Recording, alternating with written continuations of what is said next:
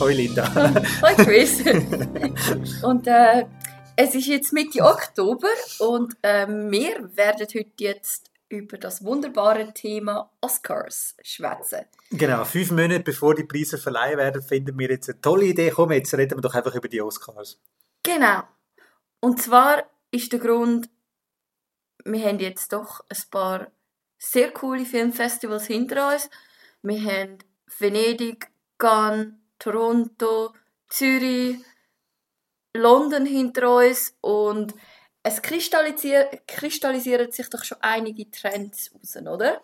Ja, absolut. Also es ist allgemein, dass die äh, Oscar-Hopefuls, also die Studios mit ihren Filmen, wo man hofft, dass die dann nachher die Goldmännchen werden abräumen, die zeigen ihre Filme am liebsten an den Herbstfestivals Venedig, Telluride und Toronto. Und in den letzten Jahren hat man einfach gesehen, hey, wenn du dir wirklich willst, ernsthafte Chancen ausrechnen auf den Filmpreis, musst du zu diesen Festivals gehen. Und von dem her finden wir es jetzt äh, ein guter Zeitpunkt, um mal das Feld anzuschauen, welche Filme ähm, sind sehr gut angekommen, gelten als Favoriten und äh, welche Filme haben sich jetzt schon wieder müssen verabschieden aus dem Oscar-Rennen. Film, wo man denkt hat, hey, die können wirklich mitmischen im Oscar-Rennen, wo man den Film dann aber gesehen hat, müssen sagen so, ah, ich glaube es nicht. Wie ihr euch das könnt denken, ist das ein riesiges Feld, weil die Studios hauen ja links und rechts Filme in Kinos, was sehr schön ist, ja, aber die ganze Analyse auch nicht viel einfacher macht. Das ist so. Also es ist ja noch speziell. Wir haben ja die Streiks in Hollywood. Also zuerst haben ja Drehbuchautorinnen und Drehbuchautoren gestreikt.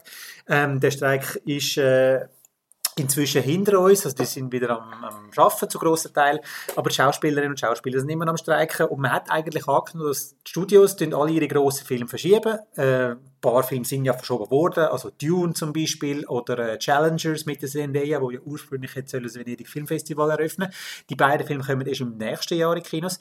Und dann haben wir zuerst Angst gehabt, okay, jetzt werden wahrscheinlich äh, die Herbstfestivals sehr äh, nicht mit vielen solchen Filmen ausgestattet sein. Da wird jetzt alles verschoben, aber der Großteil ist wirklich geblieben, weil sie haben gesagt, wohl, wir wollen uns äh, da jetzt nicht äh, beeinflussen lassen, wir lassen das einmal laufen und schauen, äh, wie einen grossen Einfluss haben dann schlussendlich die Schauspielerinnen und Schauspieler, die dann da Interviews geben. Also es ist äh, sehr spannend gewesen, sehr speziell, ähm, wie ihr auch in unserer Toronto-Episode gehört habt, dass es halt die ganz grossen Kisten sind nicht in diesen Festivals, aber halt gleich dann die Filme, wo man dann denkt, dass bei den Oscars werden mitmischen. Hast du jetzt gerade den Martin Scorsese als nicht ganz grosse Kiste bezeichnet?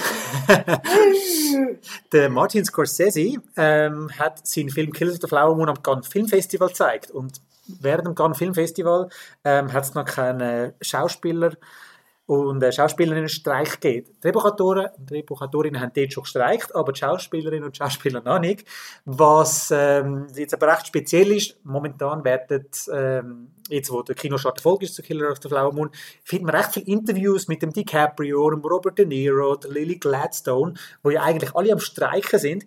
Ähm, die Interviews haben einfach alle noch vor dem, äh, vor dem Streik im Juli äh, stattgefunden. Also der Film ist eben in Cannes gezeigt worden und die haben dort eine Shit-Ton of Interviews gegeben bis zum Bach runter, wo sie geheißen haben, hey, tun das bitte erst auf den Kinostart hin publizieren. Darum ähm, macht der medial der Film, auch dank DiCaprio und äh, Robert De Niro, recht grossen Lärm. Genau. Und eben, wie schon angesprochen, es ist sehr ein breites Feld und darum haben wir uns jetzt vorgenommen, dass wir jetzt in der nächsten ungefähr Stunde einfach uns, auf Best Picture Kandidaten mal fokussieren. Wir werden dann auch mit diesen Filmen anfangen, wo ihr geringe Chancen habt.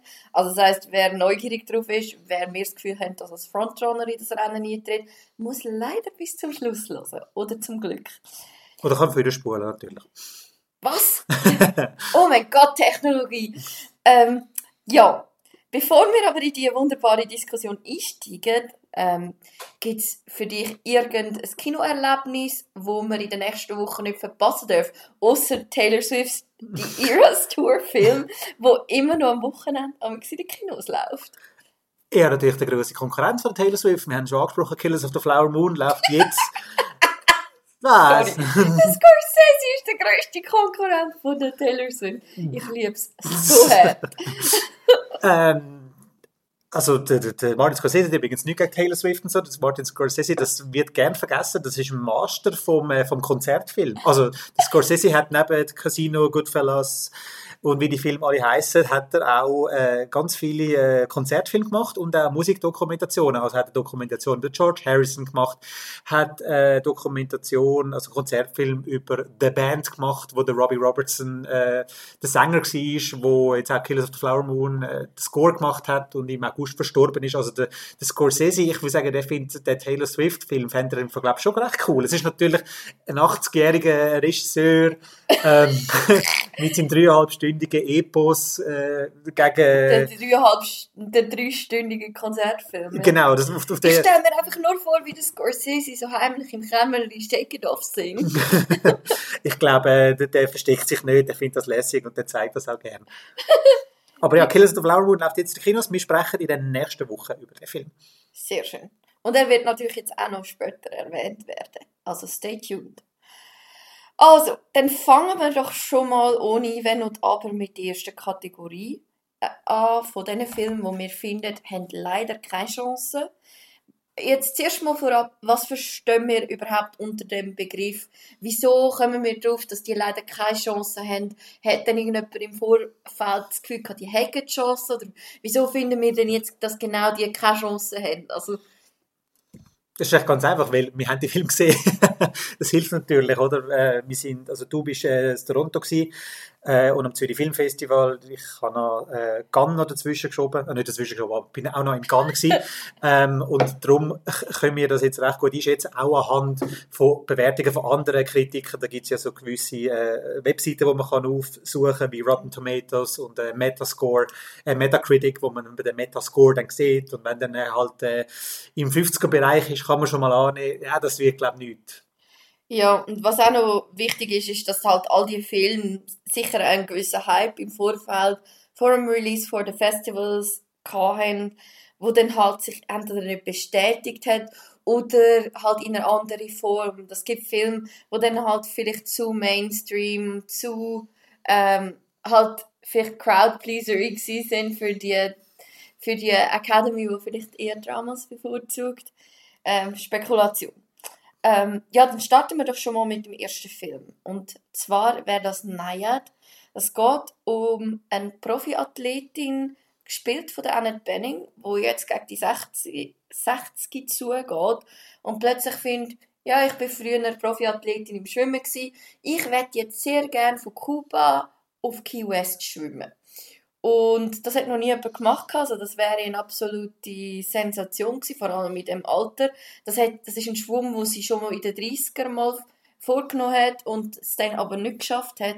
Und der ganze Film ist eigentlich eine Real-Life-Story darüber, wie sie, ähm, wie sie auf die Reise geht und wie sie trainiert und was für Setbacks sie dann auch hat wir haben den in Toronto gesehen und der ist auch am Zürich Film Festival gelaufen. Und läuft jetzt in den Schweizer und Kinos. hat einen Hammercast mit Jodie Foster, Annette Benning ähm, und auch cool, es ist ein cooles Regisseur ähm, Duo, Leute, die, mit Os die schon mit Dokumentarfilm Oscars gewonnen haben.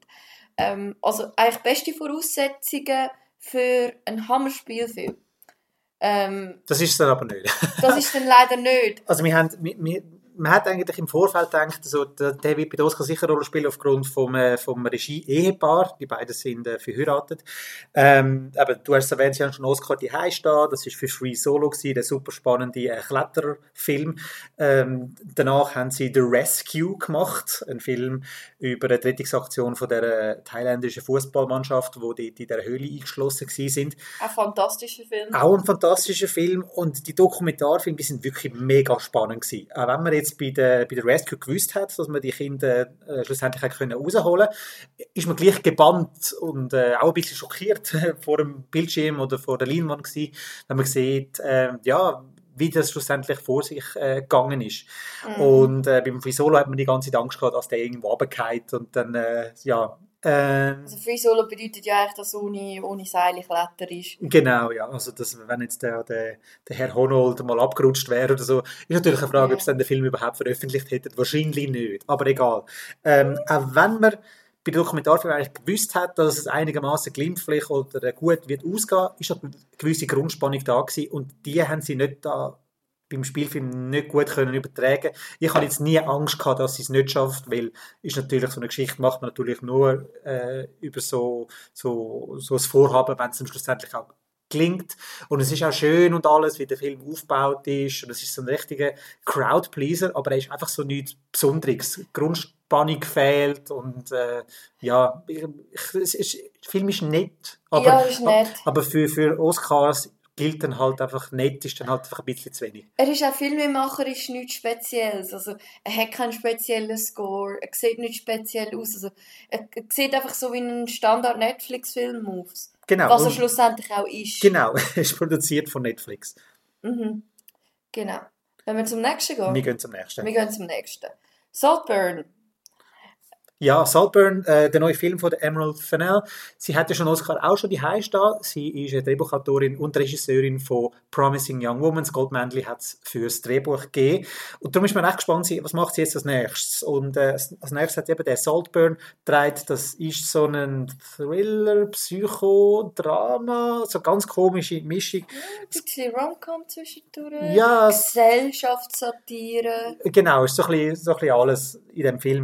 Es geht um äh, ein bisschen verschufften Student, der sich bei einer reichen Familie äh, einnistet oder sich langsam so ein bisschen heimisch fühlt, weil die ihn aufnehmen, haben ein bisschen Mitleid mit ihm. Und äh, das Problem bei dem Film, das ich damit hatte, ist, dass er halt nicht also lange irgendwie nicht kommuniziert oder ein Commitment macht, was er schlussendlich ist. Ist es ein Drama? Ist es ein Psychothriller? Der Film ist immer so ein bisschen schräg, dann ist er wieder ein bisschen lustig zwischendurch. Ist so ganz komisches Viech. Kann man faszinierend finden, aber wenn ich mir vorstelle, dass so ein Academy-Mitglied ähm, zwischen Weihnachten und Neujahr wahrscheinlich äh, sich 20 Filme reinziehen und dann den Saltburn von sich hat und mal anfängt, dann wird, glaube ich, irgendwie nach einer halben Stunde oder nach einer Stunde findet irgendwie so, du äh, entscheidest dich mal für richtig und äh, Ja. rührt, dann, rührt, dann, rührt dann wahrscheinlich der Screener äh, irgendwann dann mal aus dem Player raus oder er stellt äh, die Screener-Plattform von der Academy dann ab. Er hat ja auch ein paar Schockmomente und wenn ich mir vorstelle, dass die Academy oder Academy Members das mit der Familie vielleicht schauen, weil sie das Gefühl haben, oh, Oxford, äh, ähm, schön äh, heimelig und dann gibt es so Momente, die richtig, richtig grenzwertig sind. Also wir reden nicht von Gewalt, sondern einfach grusige Sachen, wo man einfach Grusige finden so, ja. hey, hure Grüsel. Ja, genau. Ähm, ja, also darum keine Chance. Nein. Oder wenig Chancen. Okay. Dann fangen wir doch, gehen wir in ein ganz anderes Metier und zwar an die Wall Street mit Dumb Money. Da Manni, das erzählt die Geschichte von der äh, GameStop äh, Short Squeeze Sache vor ein paar Jahren. Da haben äh, ähm, Kleininvestoren die Aktien von GameStop einfach aufgejubelt und dann so einen riesen Schaden angerichtet an der Wall Street. Recht coole Geschichte, Underdog-Story. Das Problem ist halt einfach, ähm, der Film hat man irgendwie schon besser gesehen mit The Big Short. Ja, Und das ist halt, äh, wenn du dann den dazu ziehst, macht er dann klar zweiten. Ähm, und auch im Boxoffice hat er überhaupt nicht funktioniert. Dann Money ist gefloppt. Da kann man jetzt diskutieren bei dem Film. Hat es jetzt einen Einfluss gehabt, dass äh, der Cast, und hat wirklich einen coolen Cast, Cast Paul Dano, Seth Rogen, äh, Shailene Woodley, Pete Davidson, dass die haben den Film nicht haben dürfen bewerben. Das Mhm. kann man jetzt darüber diskutieren und so, aber der Film ist ja sonst ein bisschen äh, schwachbrüstig unterwegs. Darum eben, ähm, mir hat er gefallen. mir hat er auch gefallen. Also, weißt, er, ist, er ist gut, aber er ist halt nicht der Big Short gut. Und so geht dann der Film auch recht schnell wieder raus. Ich habe Hoffnung gehabt wegen dem Regisseur, Craig Gillespie, der der tolle I, Tonya gemacht hat, wo viel besser ist und äh, leider Gottes auch skandalerweise keine äh, Nomination bei Best Picture bekommen hat. Darum sehe ich da auch eher schwarz für Dumb Money. Okay, dann bleiben wir doch in einem ähnlichen Themenkreis mit Pain Hustlers. Um was geht es denn bei Pain Hustlers? Pain Hustlers ist eigentlich der Wolf of Wall Street im Pharma-Milieu. Es geht um eine junge Frau, gespielt von Emily Blunt, wo ein bisschen knapp bei Kassen ist und dann bei einem Pharma-Startup einsteigt, dann ganz viel, äh, ganz viel Geld bekommt, aber dann die Firma gewisse shady Sachen macht, wo dann das alles äh, zusammenbrechen lässt. Also da gibt es dann so Ermittlungen und so, dass die dann gewisse Sachen gepusht haben, die es nicht hätten sollen pushen und äh, auch ihre Methoden sind nicht ganz sauber gewesen. Und der Film ist einfach sachschwach. Ja, leider. Da sind wir, sind wir, sind wir er wird- Netflix-Problem. Er wird so ein bisschen der Wolf of Wall Street von der Pharmabranche sein, aber er, er ist einfach nicht, er hat kein starkes Drehbuch, kein starke Dialog. Ist zu wenig lustig. Ja, wirklich. Also, okay, dann können wir gerade, auch wenn er äh, gute Voraussetzungen gehabt hätte mit coolem Cast und so. Ja, also ich sehe die Emily Blunt sehr gerne und ich finde auch, die Frau kann richtig etwas. Aber ja, ähm, ja, genug gesagt. Also. Ja. Und jetzt noch der letzte und mein Herz blutet ein bisschen, dass der Film in dieser Kategorie ist. Next Goal Wins über das schlechteste Fußballteam der Welt. Ähm, Regie Taika Waititi, wo auch mit seinen mit anderen Filmen, so Jojo Rabbit zum Beispiel schon ein bisschen bei den Oscars mitgemischt hat, hat ja auch ähm, Hat er nicht bekommen. Hat er nicht bekommen. genau. Hat Für, äh, fürs Drehbuch. Best adaptierte Drehbuch. Also auch gewisse Voraussetzungen.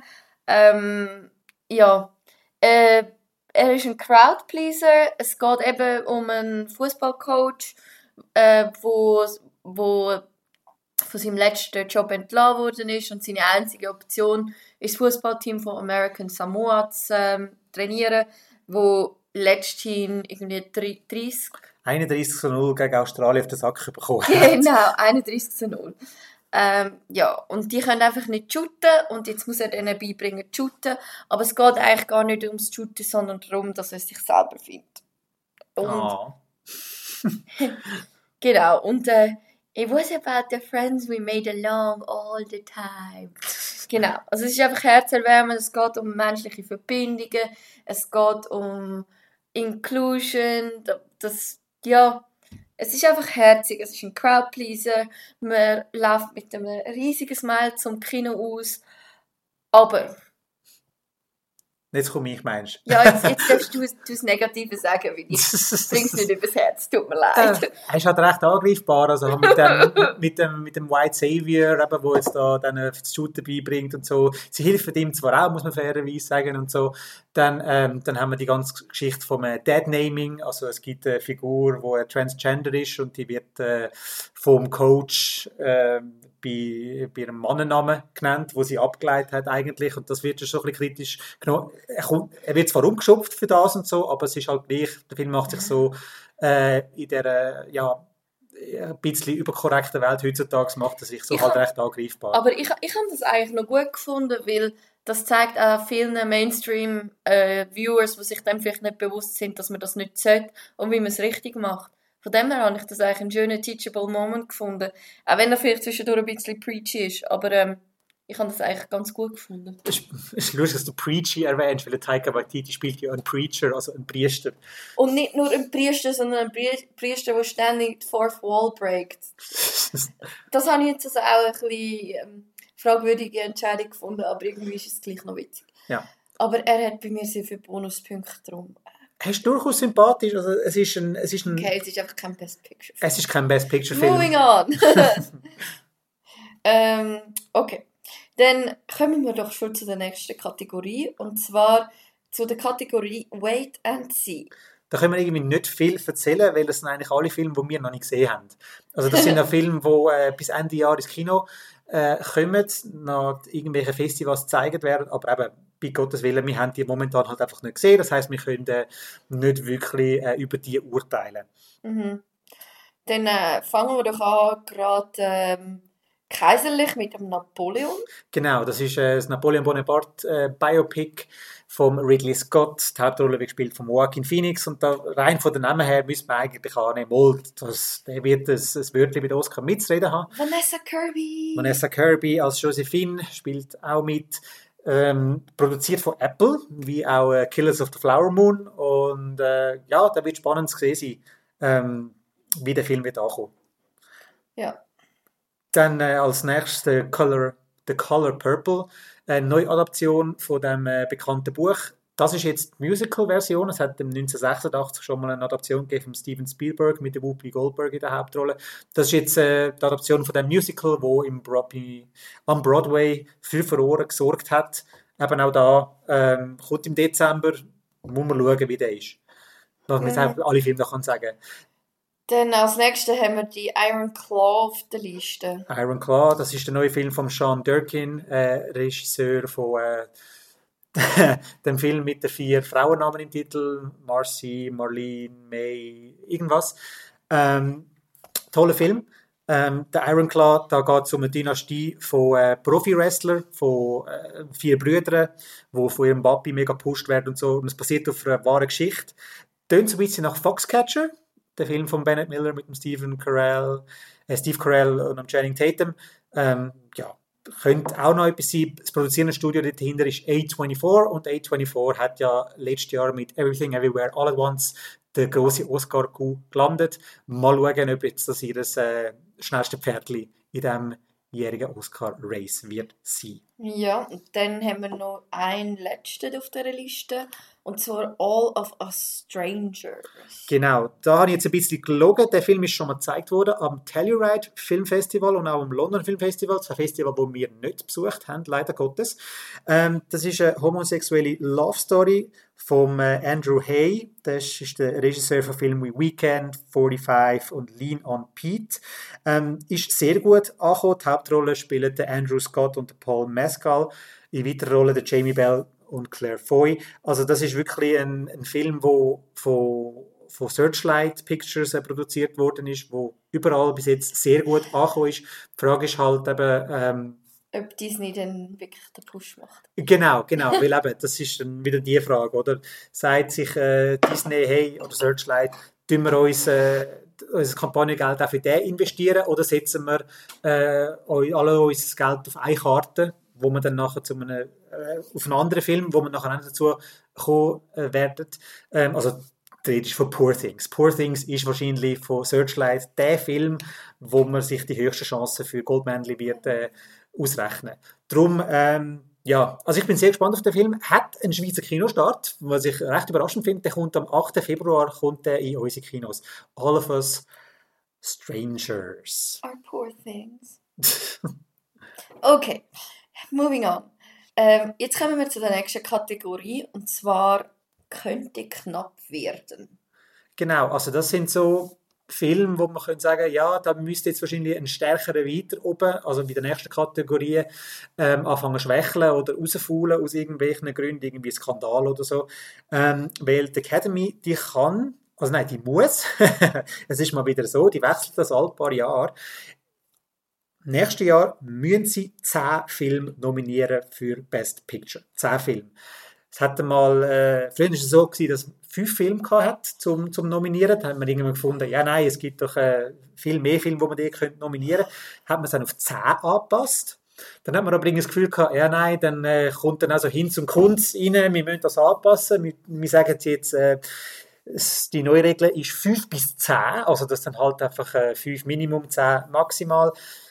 Ähm, dass halt äh, wirklich dann nur die Filme dann auch drin sind, die es verdienen. Also es kann dann wirklich zwischen 5 und 10, also kann 8, 9 oder 10 sein. Meistens ist es dann übrigens zwischen 8 und 9 gewesen, Filme, die nominiert worden sind. Aber jetzt haben wir wieder gesagt, hey, nein, wir gehen jetzt wieder zurück auf die 10. Das heißt, 10 Filme werden für Best Picture nominiert. Und Was ist denn das Kriterium gewesen? Haben sie dann irgendwie ein Cap bei den Stimmen? Also muss ein Film eine gewisse Anzahl von Stimmen erreichen, dass er überhaupt in die Kategorie reinkommt? Oder bei jetzt, wir, wie das funktioniert? also bei den Oscars jetzt Ja. für, für die, äh, wie es was können 10 bestimmen. Ja, Ja, also es wird dann, äh, es werden die Stimmen verteilt, es ist ein ganz kompliziertes System, äh, mit so rausfallen und dann kommt der Zweitplatzierte alle Punkte über und so. Es, äh, es ist ganz faszinierend, es gibt mehrere Videos auf YouTube, wie das schlussendlich dann ausgerechnet wird und am Schluss hast du halt einfach dann die 10 Filme, die die meisten Stimmen bekommen haben. können wir ja mal vor den Oscars richtig erklären. Das wäre noch spannend. Ja. Ähm, ja, okay. Ähm, dann wollen wir doch mal in die Kategorie tauchen. Und zwar fangen wir mit einem Film an, wo wir beide in Toronto gesehen haben. Der Film heißt American Fiction. mit dem Jeffrey Wright in der Hauptrolle, wo man vielleicht das Westworld kennt und vom, äh, von einer unbekannten Franchise äh, namens Bond. der hat, äh, so, der hat äh, Felix Leitner, also der äh, CIA ist der glaube ich, Buddy ja. vom Bond amix gespielt.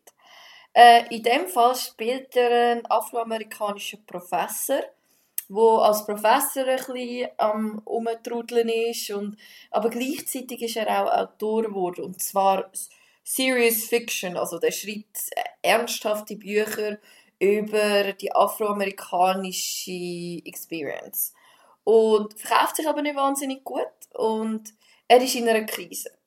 Und dann passieren ein paar Sachen und plötzlich hängt es ihm aus und er schreibt zur Nacht irgendwie mit einer Flasche Whisky, schreibt er irgendwie ein Buch, wo er alle Stereotypen von wo es über Afroamerikaner gibt, inkludiert und schickt das an seinen Verleger. Und es ist eigentlich ein mega Schrottbuch, aber ich finde das all mega geil, weil das halt alles mega in ist.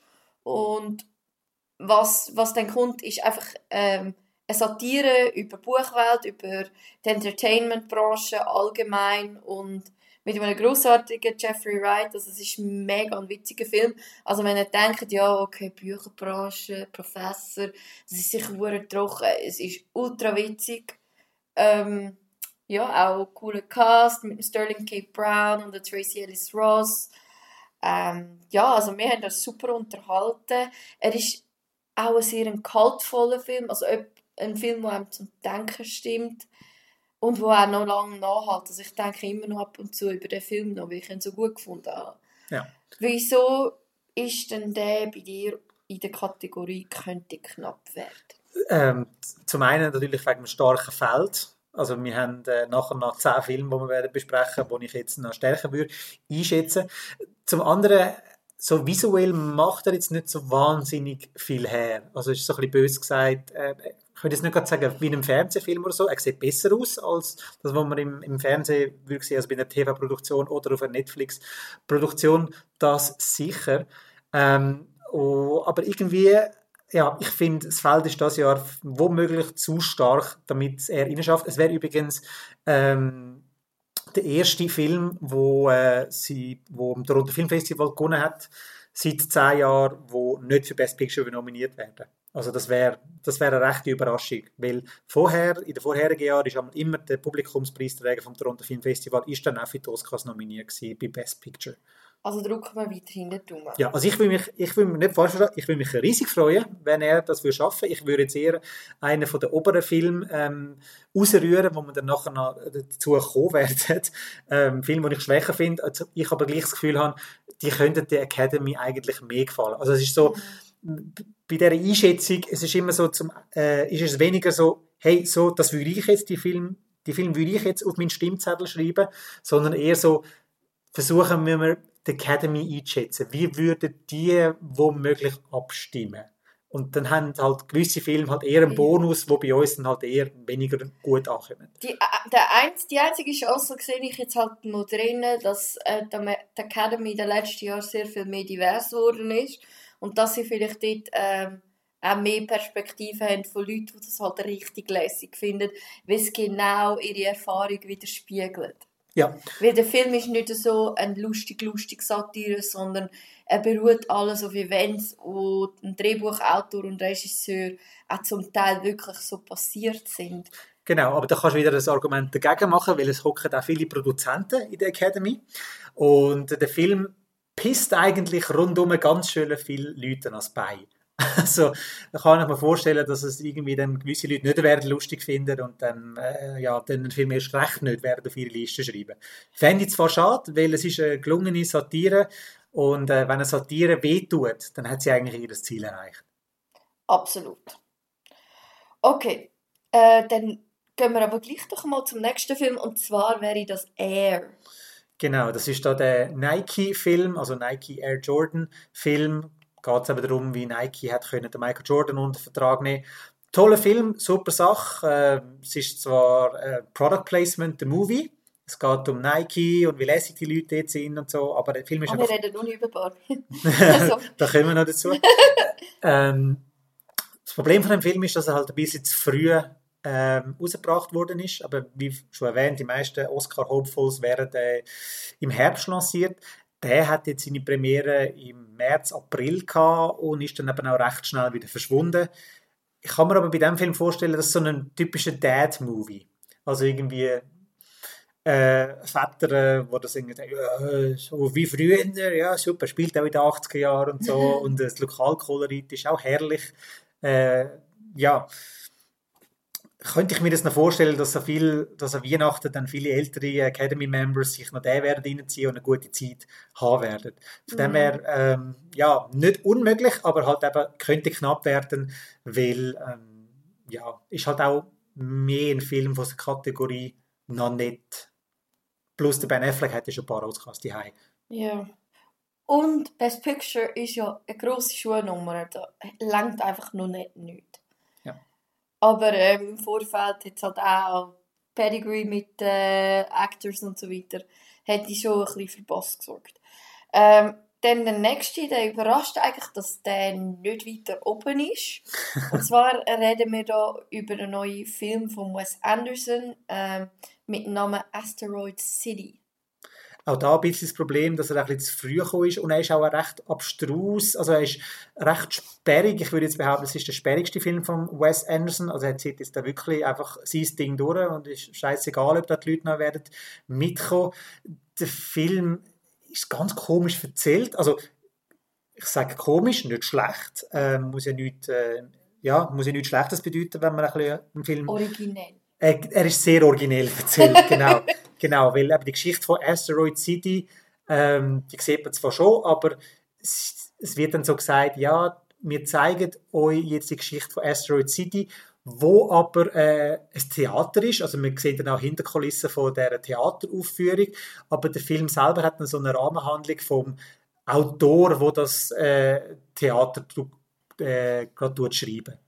Und so halt einfach die, die mehrere Meta-Ebene, das macht den Film aber recht sperrig und äh, kann ich mir irgendwie vorstellen, dass dann eben auch viele werden abhängen und sagen, hey, ich hätte doch einfach nur gerne die Geschichte von Asteroid City gesehen und nicht die ganze Zeit wieder zurückblenden zum, hey, übrigens, es ist irgendwie nur ein Theaterstück, die, die, die Gefühle von diesen Figuren müssen nicht ernst nehmen und so.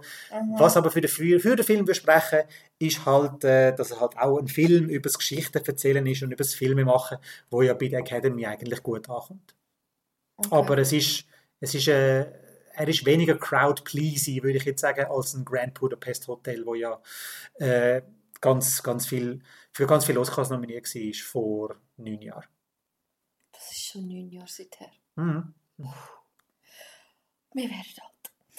Ähm, beim nächsten Film geht es eben genau ums Gegenteil. Und zwar nicht ums Alterwerden.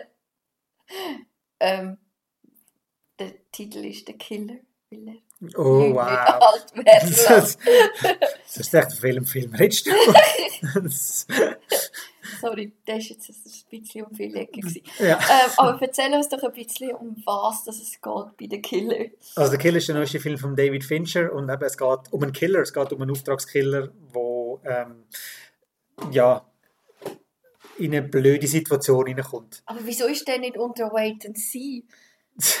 Weil äh, wir haben den zwar nicht gesehen, aber ganz viele aus der Redaktion haben den gesehen, zu Venedig, und sie haben einfach gesagt, so, ja, er ist cool und so, ist halt einfach mehr ähm, ein Massenprodukt. Also weißt, du, es ist nicht äh, etwas für äh, die Academy, sondern mehr etwas, wo man auf Netflix schaut und findet, ja, das ist jetzt noch cool gewesen. Also er ist recht nah am Mainstream und darum kann ich mir vorstellen, dass ähm, viele Academy Voter dann mal werden sagen so, ja, ja, ist jetzt noch cool gewesen und so, aber das ist einfach kein Best Picture Material. Plus ähm, ist jetzt auch nicht ein Film, wo jetzt die Leute gesagt haben, so, oh ja, ist sicher in der Top 3 vom David Fincher oder so, sondern einfach so, ja, ja, so ein bisschen in der Mitte und ist noch lässig gewesen und äh, ja, Mhm. darum ähm, eben, es sei, sei deutlich mehr Mainstream und nicht äh, so ähm, Award-Movie. Schade. Ja, wenn man so an andere Filme von Fincher denkt, wie zum Beispiel Gone Girl, der hat ja auch ganz oben mitgemischt. Ähm, Ist aber nicht nominiert für, äh, für Best Picture übrigens. ah ja. Da hat äh, Rosamund Pike hat, äh, ist für nominiert gewesen, aber der Film selber nicht. Okay. Also sehr lange Zeit her. Also der Fincher hat, also der, der Fincher hat eigentlich nur eine Chance, wenn er so ein bisschen sich mehr ins Drama ähm, Gefilde begibt, also die äh, Curious Case of Benjamin Button und The Social Network. Und sonst eben all seine äh, Thriller wie Seven und Fight Club, die sind eigentlich traurigerweise nie ein Thema für die Academy. Also wenn Fincher Drama macht, hat er eine Chance und sonst wird er halt so ein bisschen, ja, ja, das ist halt einfach äh, der, der Meister im Thriller-Genre. Das gleiche Problem, das auch der Hitchcock hat, dass er gesagt ja, ja, das ist einfach Unterhaltung für die Massen und nicht wirklich etwas, was man bei der Academy ähm, muss auszeichnen, traurigerweise traurigerweise. Ja, dann äh, wäre es schon Zeit, um in die zweitoberste Kategorie einzusteigen. Und zwar reden wir jetzt über Filme, wo wir finden, dass sie mit guten Chancen in das Rennen eintreten. Und als ersten Film haben wir hier Maestro. Warum geht es denn bei Maestro? Das ist Biopic über den Leonard Bernstein und das ist jetzt genau die Sache, die ich vorher angesprochen habe, dass halt ähm, Hollywood tut sich gern selber feiern und Leonard Bernstein hat ja am Broadway tolle Sachen gemacht, ist dann auch äh, für Filmmusik äh, verantwortlich gewesen. Also so West Side Story basiert ja auf, auf seinem, äh, seinem Broadway-Stück und so. Also das ist wirklich einer von ihnen, einer von den Academy-Mitgliedern, wo halt einfach gefeiert wird. Also er lebt inzwischen natürlich nicht mehr. Aber ähm, ja, und es ist ein, ein Passion Project von Bradley Cooper, wo mit Star is Born einen riesen Hit hat.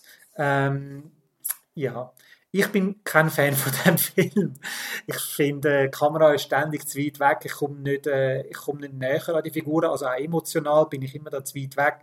Und es ist halt recht predictable und äh, ja, ich bin ein bisschen genervt an dem Film, weil er halt einfach das Leben tut feiern, natürlich aber auch die Downfalls, also Probleme, die er hat und alles. Ähm, der Leonard Bernstein ähm, ein grosser Teil des Films ist auch über, über seine Frau. Aber ähm, bei dem Film, das ist halt einfach das, wo man so ungemein, was man, was man halt einfach so als Oscar-Bait bezeichnen Halt einfach so, hey, da geht es um ein Thema, wo die Academy sicher wird lässig finden und komm, wir stellen uns jetzt nicht allzu blöd an, ähm, also rein handwerklich ist der Film toll gemacht. Einfach das, was er erzählt hat, mich einfach zu wenig gepackt. Aber da kann ich mir jetzt aber schon vorstellen, dass die Academy sagt, hey nein, das ist äh, Leonard Bernstein, das ist einer für uns und äh, den müssen wir schon nominieren, wenn dann sein Leben schon verfilmt wird. Okay. Ja, ich habe ihn nicht gesehen. Ich habe ihn, ich habe ihn am ZFF noch verpasst. Venedig bin ich leider nicht gesehen. Ähm, ja, also es wäre jetzt schon noch etwas, was mich interessieren würde, aber ich habe jetzt auch zu viel Negatives davon gehört. Schon. Ähm, ja, das ist, das, das ist irgendwie. Ich weiß nicht. Ich habe das Gefühl, ich habe wieder einen Moment verpasst, um den Film richtig gehypt schauen. Ich glaube, wir sind auch langsam ein bisschen müde von diesen Biopics. Also ja. so Bohemian Rhapsody und wie sie alle heißen, die sprießen ja momentan aus dem Boden, weil sie gerade gut gelaufen sind. Und äh, auch natürlich niemand mehr an den Erfolg von Bohemian Rhapsody angekommen ist. Aber man hat halt gemerkt, so, hey, Biopics, die ziehen halt bei der Academy schon. Das ist vor allem so für die Schauspieler ist das super. Und Bradley Cooper und Carey Mulligan werden da sicher nominiert für ihre Performances in dem Film weil äh, da hat man so etwas zum Vergleichen. Sieht man, ja, schau, der Bernstein hat so ausgesehen und hat sich so benommen. Ah, wie macht das der Bradley Cooper? Da macht man sich so recht einfach und sagen, ja, der ist recht, äh, recht, gut, äh, recht, recht gute Imitation von, von, dieser, von dieser Person. Mhm. Und äh, ja, das macht sie halt so, macht die Film halt aber recht Oscar-Baity, was ich dann auch ein bisschen mühsam finde. Ja, dann gehen wir jetzt auch gleich mal zum nächsten Film. Und zwar wäre das Past Lives. Der ist äh, am Sundance gefeiert worden wie kein anderer Film. Also es ist eine mega berührende, berührende Love Story ähm, über zwei Südkoreaner, also Südkoreanerinnen und Südkoreaner, wo ähm, sie reist mit ihrer Familie nach Kanada, lebt dann nachher in den USA und hat dann äh, auch einen heiratet dann einen Amerikaner und dann kommt dann in der Schulschatz, kommt sie dann mal in New York besuchen. Und es ist ein dermaßen schöner Film. Also, äh, wenn ihr den noch nicht gesehen habt, unbedingt nach und nachholen. Ähm, läuft der noch im Kino? Der läuft immer noch im Kino bei uns. Also, der lohnt sich jetzt wirklich. Der geht richtig, richtig ans Herz. Da ist jetzt halt aber auch die Gefahr, dass er jetzt ein bisschen zu früh lanciert worden ist. Mhm. Ähm, aber was dem Film äh, zugute kommt, ist, dass es eine A24-Produktion ist. Und A24 ähm, hat sich ein, ein Agreement, Interim Agreement geholt von der Schauspielgewerkschaft, weil A24 gehört nicht dem grossen äh, Studio, äh, der grossen Studiogewerkschaft äh, äh, dazu, wo wo bestreikt wird. Das heißt zu ähm, Past Lives dürfen Schauspielerinnen und Schauspieler, die dürfen den Film jetzt bewerben, was jetzt besonders jetzt der Oscar-Saison wichtig wird sein. Das heißt, das würde jetzt für den Film sprechen, dass der wieder mehr ins Gespräch kommt. Es ist ein vergleichsweise, vergleichsweise eher kleiner Film, aber einer, der unglaublich berührt. Und ich kann mir jetzt eben auch vorstellen, da jetzt die Academy in den letzten Jahren ähm, mehr Leute äh, die recht diversifiziert worden ist, dass äh, das Gremium, die wo über die Oscars bestimmt, dass dann halt eben auch ein Film über so ein Thema, eben, es geht eben um, um Auswanderung und äh, der, äh, Verlust von der Identität, die man früher noch hat und so, dass das viele wird ansprechen und man darf ja nicht vergessen, der letzte Film, wo der Oscar für Best Picture geholt hat, spricht auch diese Sachen an. Also halt einfach so der, der Verlust und der, der, der die Mühe, die Schwierigkeiten von, äh, von Immigranten und so. Also Past Lives ist natürlich nicht so wild und verrückt wie Everything Everywhere All at Once, aber er spricht einmal auch recht ähnliche Themen an, wo auch äh, ein großer Teil von der Academy sicher berühren wird und auch ansprechen wird. Von dem her schätze ich ihn eigentlich äh, mit guten Chancen ein, dass er da trotz, weil man jetzt halt nicht mehr viel über ihn redet, dass er dann wieder zum Gespräch wird. Und er ist glaube es auch ein bisschen mehr jugendfrei vielleicht. Also auch einer, wo man wirklich mit der Familie über die Weihnachten als Screener könnte schauen als Academy. Ja, durchaus, durchaus. Das würde auch wieder davon sprechen, weil schlussendlich macht ja die Masse ähm, von Screenings und auch die Masse von Votes aus. Also von einem schönen, traurigen Film kommen wir jetzt zu einem schönen, traurigen Film. Und zwar ist das «The Zone of Interest», wo du in Gang gesehen hast ich in, am ZFF, also da haben wir sogar noch mal zusammen geschaut. Ähm, ein sehr intensiver Film, wo ums KZ Auschwitz geht oder genauer um den Obersturmbahnführer Rudolf Höss, wo die ganze Logistik koordiniert hat und er fokussiert sich vor allem um sein Familienleben, wo so ein bisschen die Alltäglichkeit vom Bösen ähm, aufzeigt, wo in dem Zweiten Weltkrieg und gerade in Bezug auf äh, die Thematik KZ ähm, dann aufgekommen ist. Äh, mir hat er wahnsinnig gefallen. Er ist sehr ein intensiver Film. Ich bin komplett geflasht, als ich den gesehen habe. Ähm, auch grossartige Darstellungen von der Sandra Höller, wo die Frau spielt von, von dem Obersturmbahnführer Wieso hast du den jetzt in die Liste genommen? Das ist ja eigentlich ein deutscher Film. Also, das ist ja auf Deutsch und eigentlich eher fremdsprachige Kategorie. Wieso kommt der jetzt in die Best Picture Kategorie rein?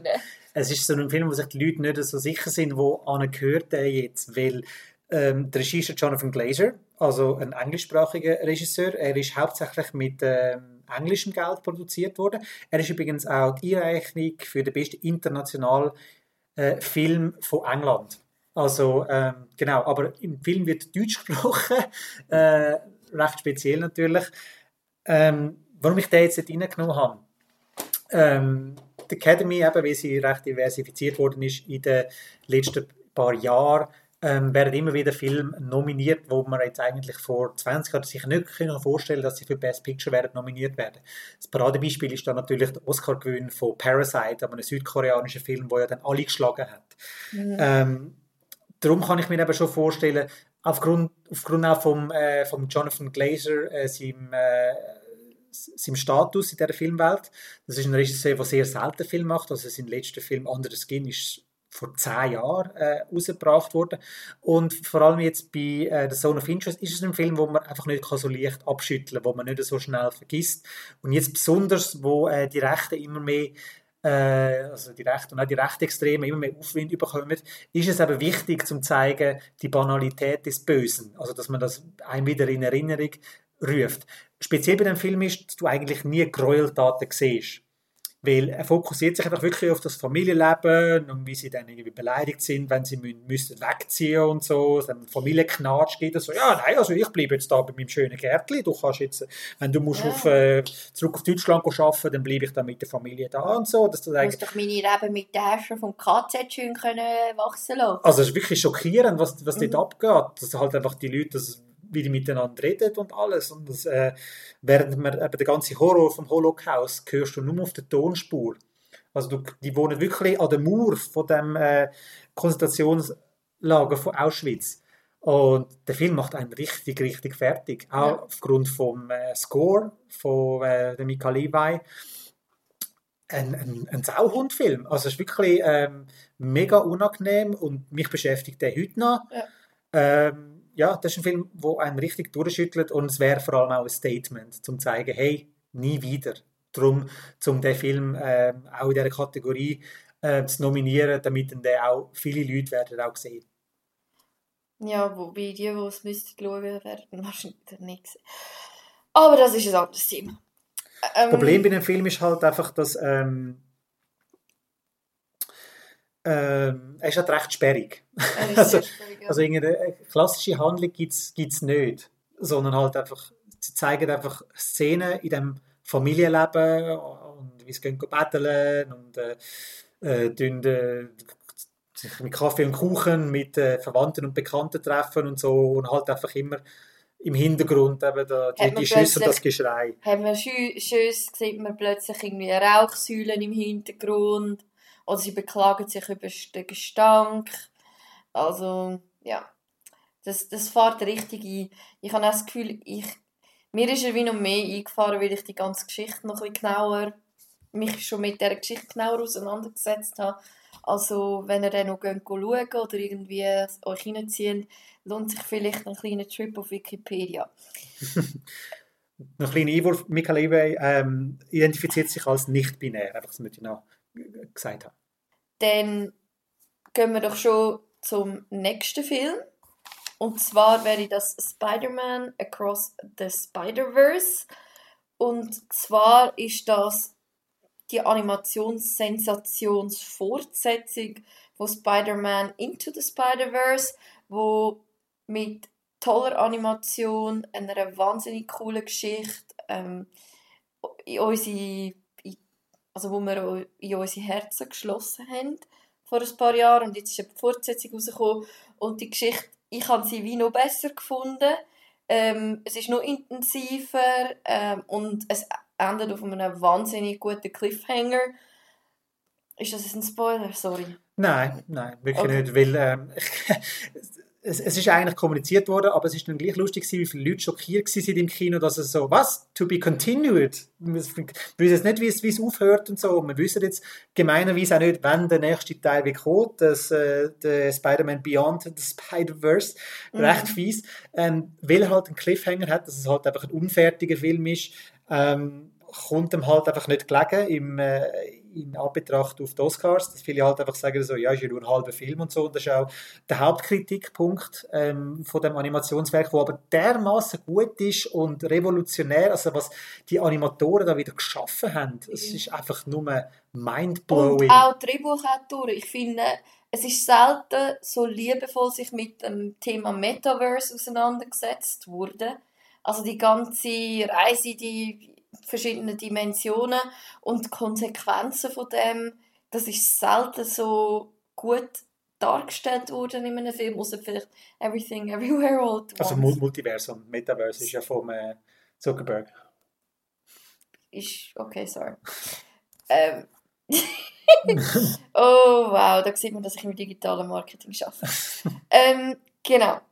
Ähm, ja, also eigentlich ein toller Film, aber schafft es halt gerade nicht in die oberste Kategorie.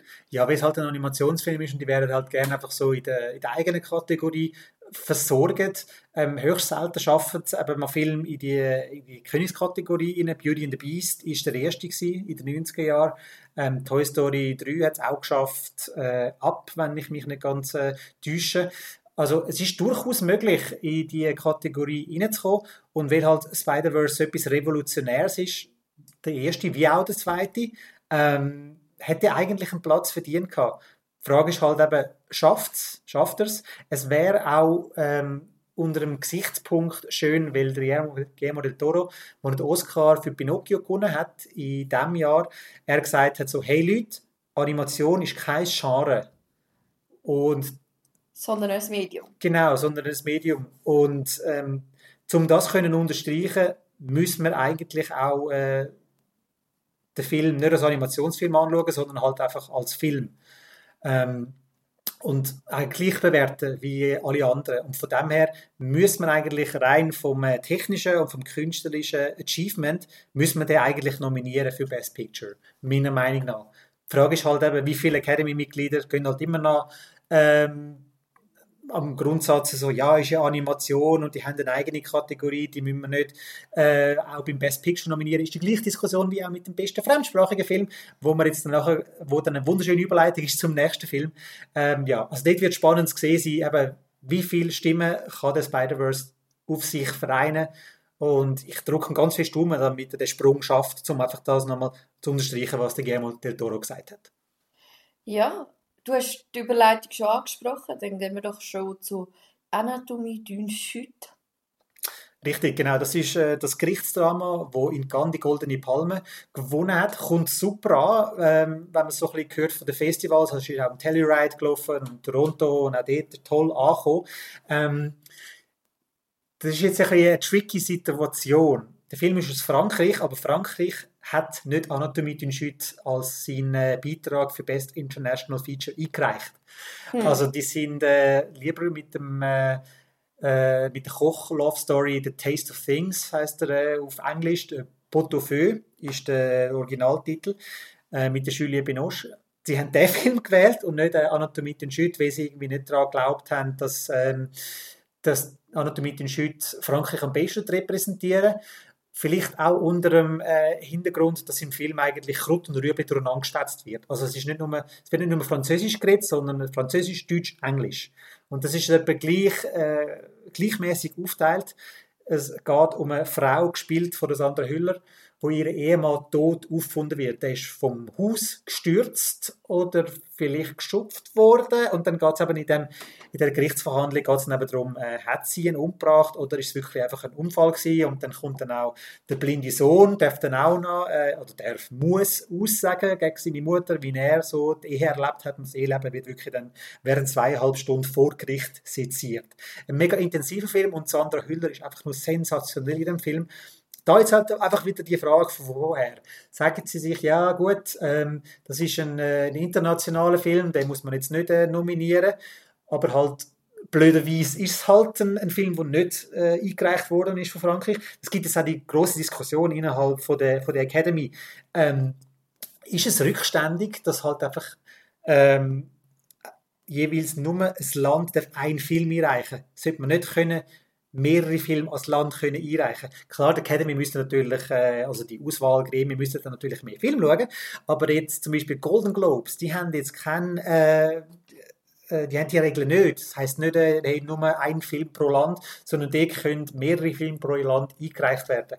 Und das ist halt einfach so eine Grundsatzfrage, was sich jetzt die Academy muss sich mit auseinandersetzen. Für was steht die Academy? Ist die Academy jetzt wirklich, also die Oscar äh, ist das hauptsächlich für die amerikanischen Filme, wie sie momentan ist, oder möchte man sich jetzt da wieder mehr öffnen ähm, und mehr internationale Filme ins Zentrum rücken? Und das ist jetzt ein Findungsprozess, das muss die Academy jetzt herausfinden, äh, in welche Richtung das soll in Zukunft gehen, aber ähm, eigentlich ähm, hätte man Anatomie und Schütt auch als Frankreich-Beitrag sehr gut können einreichen. Das ist eine Entscheidung von der Auswahlkommission von Frankreich gewesen, dass sie jetzt mit dem Portefeuille gegangen sind.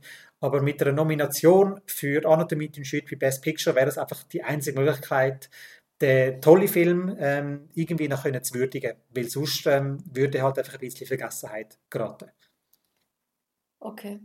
Also ich freue mich extrem auf den, auf den Film. Ähm, große Erwartungen jetzt, nach all dem Guten, was ich gehört habe.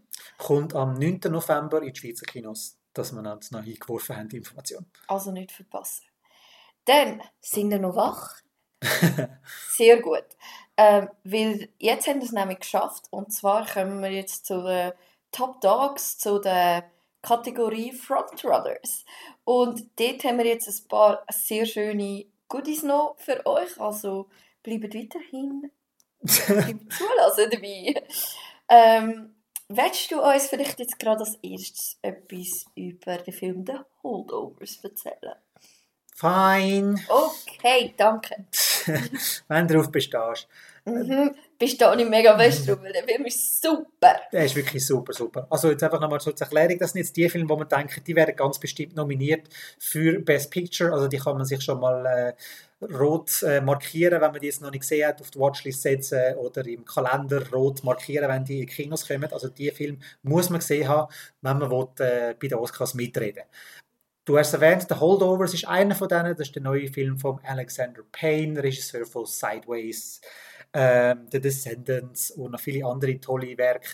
Ähm, ja, es ist eine Christmas Story und das ist eigentlich der Grund, warum ich dem sehr hohe Chancen äh, ausrechne, dass der für Best Picture wird nominiert werden, weil wir haben es schon erwähnt, viele von diesen Academy-Mitgliedern schauen die Filme auf Screeners oder auf der ähm, digitalen Plattform von der Academy zwischen Weihnachten und Neujahr. Und der Holdovers ist halt einfach ein Film, der genau in dieser Zeit spielt. Mhm.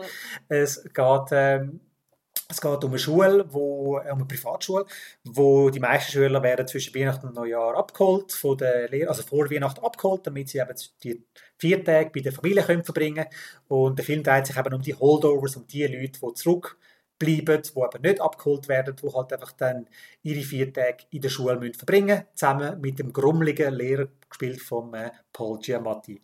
Und der Film ist einfach so schön und er geht so ans Herz und äh, hat schöne Botschaften, eben, dass man jemandem seine Vergangenheit muss kennen, zum, äh, zum Gegenwart verstehen. Das ist natürlich äh, Paul Giamatti, der einen Geschichtslehrer spielt, natürlich ein bisschen on the nose, aber halt gleich recht schön und ein recht berührender Film, mir hat der super toll gefallen, obwohl wir ihn ja im September schon gesehen haben. So. Aber ich kann mir vorstellen, dass der Film dann, wenn es draußen dann auch schneit und ein bisschen kalt ist und äh, mit einem schönen warmen Getränk in der Hand, dass der Film nur noch besser wird. Könnte ich nicht mehr zustimmen. Ähm, ja. Bei uns kommt der Ende Januar ins Kino. Mhm, ja. Genau. Also wir brauchen noch ein bisschen Geduld haben. Ähm, ja. Dann kommen wir zu einem weiteren Highlight, wo auch immer noch in den Kinos ist. Und zwar reden wir hier von der Greta Gerwig, ihrem nächsten Meisterwerk namens Barbie. Ich habe mich am Anfang ein bisschen schwer da, den zu den Frontrunners hinzuzufügen, weil äh, ich bin immer noch ein bisschen ähm, ein Brandskind vom The Lego Movie. Weil der ist ja schockierenderweise nicht für Best Animation Feature nominiert in diesem Jahr, wo ja sich eigentlich alle einig sind und so. Das ist einfach der beste Animationsfilm. Und ja, es basiert äh, auf einem Produkt äh, Lego. Ähm, will man jetzt wirklich da Product Placement bei den Oscars haben und so, das ist doch eigentlich eine Sauerei, dass man so etwas Film macht und die dann so eine Werbeplattform überkommen bei dem grössten Filmpreis von der Welt. Und darum bin ich auch recht so ein bisschen zurückhaltend gewesen, was Barbie betrifft, weil es ist halt schon eine, eine rechte Imagekampagne von einem Film. Aber dann ist Barbenheimer passiert.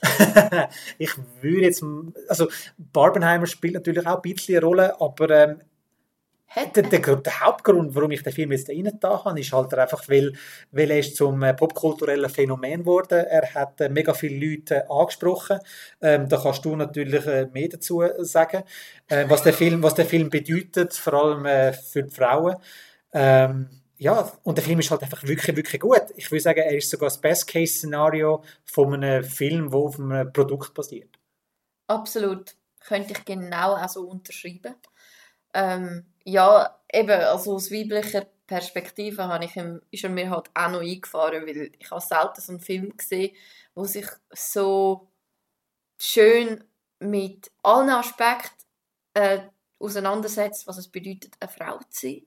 Und er nimmt das ernst, aber er macht sich gleich ein bisschen auch darüber lustig. Also, äh, es ist ja poppig und farbig und er macht einfach nur Spaß. Und mit großartigen Schauspielern, also das Ding ist, wenn, wenn er nicht den Namen Barbie hätte, dann würde er außer Frage überall in den Top-Kategorien mitspielen. Aber weil er jetzt halt eben das Label hat, ähm, ja, bin ich mir irgendwie doch nicht so sicher. Also, du hast jetzt zwar in die Frontrunner-Kategorie genommen. Ich, ich, persönlich hätte ihn wahrscheinlich nicht drin stehen. Weil Aber jetzt, aber jetzt aus Sicht von der Academy oder aus deiner Sicht? Also, würde, aus Sicht von der Academy. Ich, ich glaube, die, die nehmen sich selber viel zu ernst. Also, ich würde wahrscheinlich sagen, die würden wahrscheinlich eher American Fiction drin nehmen als Barbie. Aber äh, ich meine, da kann man darüber argumentieren. Das ist jetzt natürlich die Frage, oder? Ähm, wie viele junge Leute sind es da tatsächlich neu in der Academy drin? Wir müssen das mal analysieren. Ähm, wenn man, wenn man es jetzt die Academy von 10 Jahren würde keine Chance. Hat ja. Barbie keinen Stich. Aber jetzt finde ich halt gleich, dass halt, eben, die Academy ist, glaube ich, so bunt aufgestellt, ähm, dass, äh, dass ein Film wie Barbie jetzt durchaus Chancen hat. Plus eben, es ist ein popkulturelles Phänomen. Darf natürlich auch nicht vergessen, dass äh, die Academy letztendlich auch eine Show ist. Und wenn man dann eben einer der beliebtesten und gefeiertsten Filme vom Jahr nicht dabei ist, äh, schiessen die sich ins eigene Bein. Plus, äh, stell dir mal den Shitstorm vor, wenn der Film nominiert werden Ja, okay. Das Natürlich hat das keinen kein Einfluss. Also, ich kann mir jetzt nicht vorstellen, dass jemand, der jetzt da die Liste von diesen zehn Filmen ausfüllt und so, hm, was könnte jetzt ein Shitstorm geben und was nicht? Ich nehme jetzt Barbie rein, weil ich nicht auf den Grind bekomme. So, nein, die können das natürlich, es ist natürlich anonym, da kommt natürlich niemand mit über, wer wie abgestimmt hat. Aber, aber, Hashtag Academy so not pink. genau, aber halt, weil er halt einfach die, die, ähm, die Frauenthemen ernsthaft angeht und so, wäre es eben auch ein, ein, ein, ein, Schuss, ein Schuss gegen die Frauen. Ja, aber es wäre nicht das erste Mal, wo die Academy dann gleich so einen Entscheid gemacht hat. Aber hoffen wir aufs Beste. Also ich finde, es wäre absolut verdient. Ähm, ja, auch wenn halt der Nachgeschmack vom Product Placement immer ein bisschen Schal im Hintergrund weiterspielt. Ähm, das ist Barbie. Ähm, dann gehen wir jetzt doch zum Jorgos Lantimos im neuen Werk Poor Things. Dort geht es um eine junge Frau, wo wie äh, von der Emma Stone gespielt, wo wie vom, vom Tod zurückgebracht wird und so Frankenstein-mäßig dann darf die Welt für sich neu entdecken. Und der Film ist ein Trip. Er ist einerseits wie ein düsteres, aber auch farbiges Märchen aber andererseits ähm, ist es auch wie eine Checkliste von Schockmoment zu Schockmoment. ich habe ihn einerseits sehr cool, aber andererseits auch sehr over the top gefunden. Wieso hast, äh, findest du, dass der jetzt als Frontrunner mitspielen könnte? Außer dem Bass, den er ja ähm, ohne Zweifel hat. Ja, also wir sind jetzt im Year One After Everything Everywhere All at Once, wo wir gesagt haben, also, hey, du kannst auch mit der ganz verrücktesten Idee kannst du Erfolg haben. Und das ist jetzt, würde ich sagen, der verrückteste Film, von, äh, wo jetzt da in Contention ist. Ähm, Warum ich aber glaube, dass der sehr hohe Chancen wird haben und ziemlich sicher auch wird nominiert werden, ist, dass er halt äh, schon ausgezeichnet worden ist. Er hat äh, am Venedig Filmfestival den Goldene Loi bekommen, was immer sehr gut ist. Ähm, vorherige Preisträger vom, äh, vom Venedig Loi sind unter anderem The Shape of Water, Joker und Nomadland. Also wer in Venedig ausgezeichnet wird, der Film wird dann auch sicher geschaut. Das kommt ihm, das kommt ihm sicher zu gut. Plus ist das ein Film, wo ähm, recht viele ähm, Departements können die Freude haben. Also die Academy besteht ja nicht nur aus diesen bekannten Leuten wie äh, Margot Robbie oder Ryan Gosling, ähm, also Schauspieler und Schauspieler oder äh, Regisseurinnen und Produzenten, sondern es stimmen eben auch Leute ab, die äh, Production Design machen, Make-up-Leute ähm, und halt einfach Ton und einfach Überall. Also alle, alle stimmen über die Film ab. Und Poor Things ist eigentlich Ausstattungsporn. Also was die, was die dort aufgebaut haben als Sets ist einfach nur sensationell. Äh, Kostüme sind großartiges Make-up natürlich, also was der Willem Dafoe dort im Gesicht hat und so, da geht ein Kinnladen runter. Ja. Ähm, also es ist wirklich ein Film, wo, würde ich jetzt behaupten, zusammen mit dem äh, Number One Frontrunner, wo wir danach noch dazu werden kommen, sicher wird am meisten Nominationen ähm, einsacken. Also da, das wird im zweistelligen Bereich sein. Und ähm, ja, genau aus diesen Gründen wäre es ein bisschen komisch, wenn er dann irgendwie zehn Nominationen würde bekommen für, äh, für Schauspielerinnen und Schauspieler und äh, Make-up und Kostüm und Ausstattung und so und dann bei Best Picture nicht, das geht irgendwie nicht auf. Darum halt eben auch, ähm, weil viele ähm, Departemente, wo halt äh, eben im Kostüm, also Leute, die im Kostüm arbeiten und so, die werden Poor Things ähm, zu einem verdienten Best Picture Nominee machen.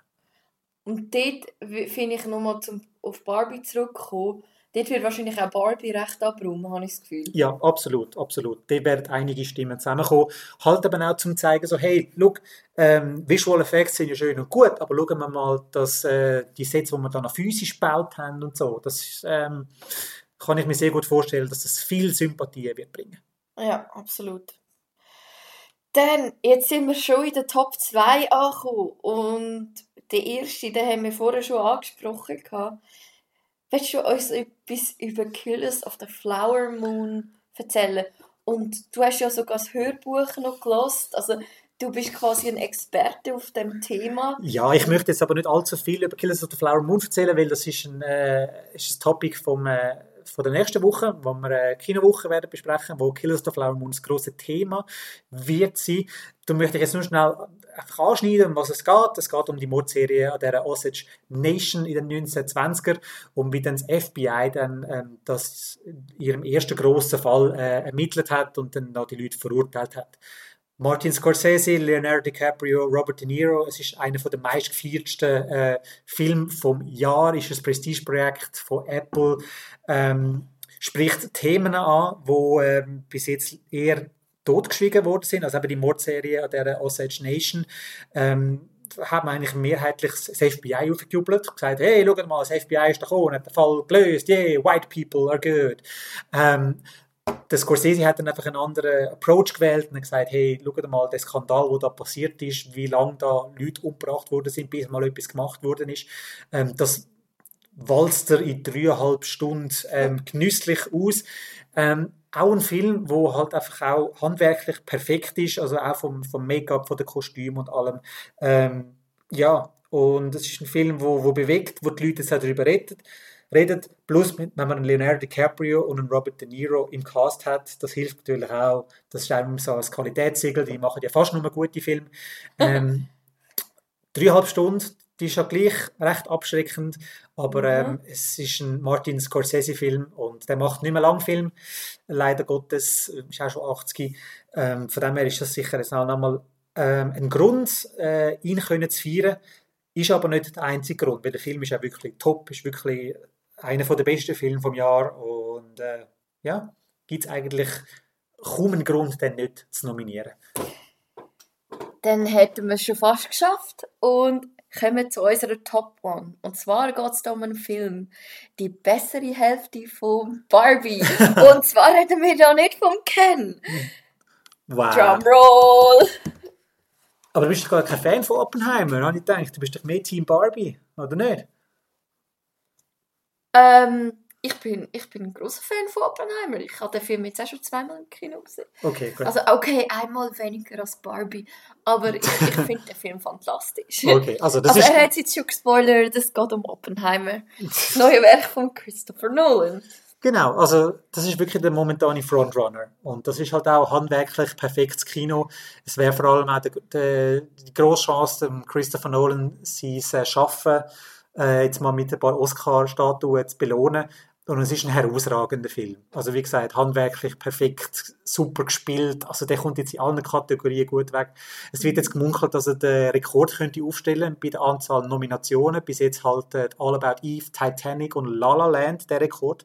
Die sind alle 14 Mal nominiert gewesen. Jetzt wird vermutet, dass Oppenheimer wahrscheinlich die 15 würde anbringen, was sensationell wäre. Es gibt ja glaube ich nur 23 Kategorien bei den Oscars. Also wäre dann wirklich äh, ja bei zwei Drittel, wenn er mehr ähm, nominiert. Und in allen Kategorien könnt ihr ja gar nicht ähm, einen Oscar Nomination genau. bekommen. Genau. Weil da gibt es ja auch noch Kurzfilme darunter, Animationsfilme. Dokumentarfilme. So fest der Film, der uns animiert hat, der ist leider kein Animationsfilm. wow. ja, also Oppenheimer auch aufgrund vom Box-Office-Erfolg, also er ist wirklich jetzt bei 940 äh, Millionen Dollar, etwas, wo man jetzt nie gedacht hätte, dass ein dreistündiges Biopic über den Vater von der Atombomben so wird einschlagen, no pun intended. Ähm, nein, es ist ein kolossales Werk und äh, ja, aus all diesen Gründen ist das für mich der momentane ähm, ja, Führende im Oscar-Rennen und es wird äh, sehr schwierig sein, den auch irgendwie einzuholen. Ich sehe jetzt auch nicht irgendwie von den Filmen, die wir noch nicht gesehen haben, dass die so einen Bass werden generieren, ähm, für den Film und ähm, ja, hat halt einfach auch den Vorteil, dass ähm, er zwar ein Film, der sich durch seine Schauspieler definiert, aber der Star von dem Film ist der Christopher Nolan. Und wenn man jetzt davon annimmt, dass der Streik von den Schauspielerinnen und Schauspielern ein paar Monaten sich wieder anziehen, ist der einzige, der den Film kann bewerben im Oscar-Rennen, der Christopher Nolan und er ist der Star. Ähm, von dem her ist Universal mit dem Film sehr, sehr gut positioniert für die Oscars und ähm, ich momentan, natürlich, wir sind jetzt fünf Monate, ein bisschen weniger als fünf Monate entfernt von der Oscar-Verleihung, die am 10. März wird sein. Ähm, wir sind jetzt weit entfernt von der, aber ich momentan sehe ich irgendwie keinen Film am Horizont, wo Oppenheimer noch gefährlich werden Das wäre jetzt genau meine nächste Frage gewesen. Gibt es jetzt im November und Dezember noch irgendwelche Releases, wo, wo du siehst, wo irgendwie das Rennen noch mal aufmischen Also wenn du sagst, okay, Oppenheimer ist ein Schuin, aber was, was gibt es denn jetzt noch für Releases, wo man sich jetzt noch die Augen offen halten für unsere Hörer? Das sind einfach die, die wir schon erwähnt haben, bei, äh, wo man noch vor uns haben, also etwas wie Napoleon und so, wird sicher ähm, auch spannend sein zum, zum Verfolgen. Ähm, ja, eigentlich sicher der, der Color Purple, mhm. das ist halt eben auch etwas, was man dann müsste ein bisschen genauer beobachten. Ähm, ja, sicher noch die, die könnten das eventuell noch mal spannend machen, aber Stand jetzt bleibe ich dabei, dass Oppenheimer der Führende äh, momentan ist und es wird sehr schwierig sein, den noch einzuholen. Es, aus der Vergangenheit hat man zwar gelernt, es ist eigentlich nie gut, wenn man schon zu früh der Favorit ist, weil dann kann man noch eingeholt werden und so und äh, es kann es kann natürlich bei den, bei der Oscar-Kampagne ähm, wird natürlich probiert, so eben die Führenden schlecht zu machen und so. Also Oppenheimer ist ja auch ein bisschen angreifbar, eben, weil er halt wirklich nur die amerikanische Sicht zeigt, dass man sieht nie irgendwie äh, die japanische Sicht auf das Ganze und so. Das macht der Film äh, auch angreifbar. Und er kränkelt bei den weiblichen Figuren. Und er kränkelt bei den weiblichen Figuren und so. Also es ist... Äh, also für die, es ist sicher kein Vote für Diversität. Nein, das... das es ist einfach ein Vote für den Christopher Nolan, der es auch brutal verdient hätte, aber... Genau. Ja. Von ähm, dem her, ja, also da wird sicher probiert, den nochmal äh, den einzuholen. Ich sehe momentan halt einfach äh, Poor Things und Killers of the Flower Moon als ärgste Konkurrenten in diesem Kampf.